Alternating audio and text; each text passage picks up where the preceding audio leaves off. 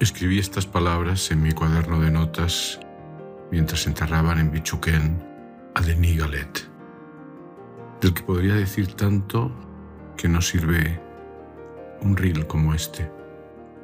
Solo diré que como creador de la Fundación Desafío de Humanidad fue motor de ignición de iniciativas como la comunidad de organizaciones solidarias o los encuentros en lo alto, el Aconcagua Summit el propio movimiento Tres por I.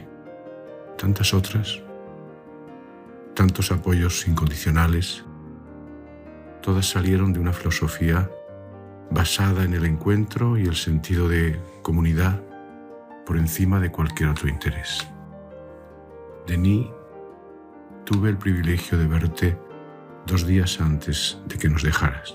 Tomaste mi mano y balbuceaste palabras en ese español que nunca dejó de ser francés para decirme bendiciones.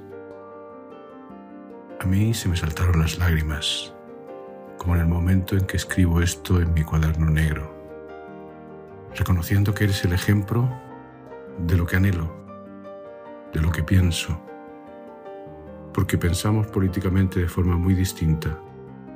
Eres un ser religioso cuando yo temo profundamente el adoctrinamiento de las religiones. No creo en el más allá, al menos en el sentido de seguir siendo los mismos en otra dimensión. Hoy por hoy voy creyendo que mis átomos estarán dispersos en un todo al que pertenezco, pero, pero ahora ha terminado la individuación del que fui. Y sin embargo, Denis, me enseñaste que sí hay un más allá.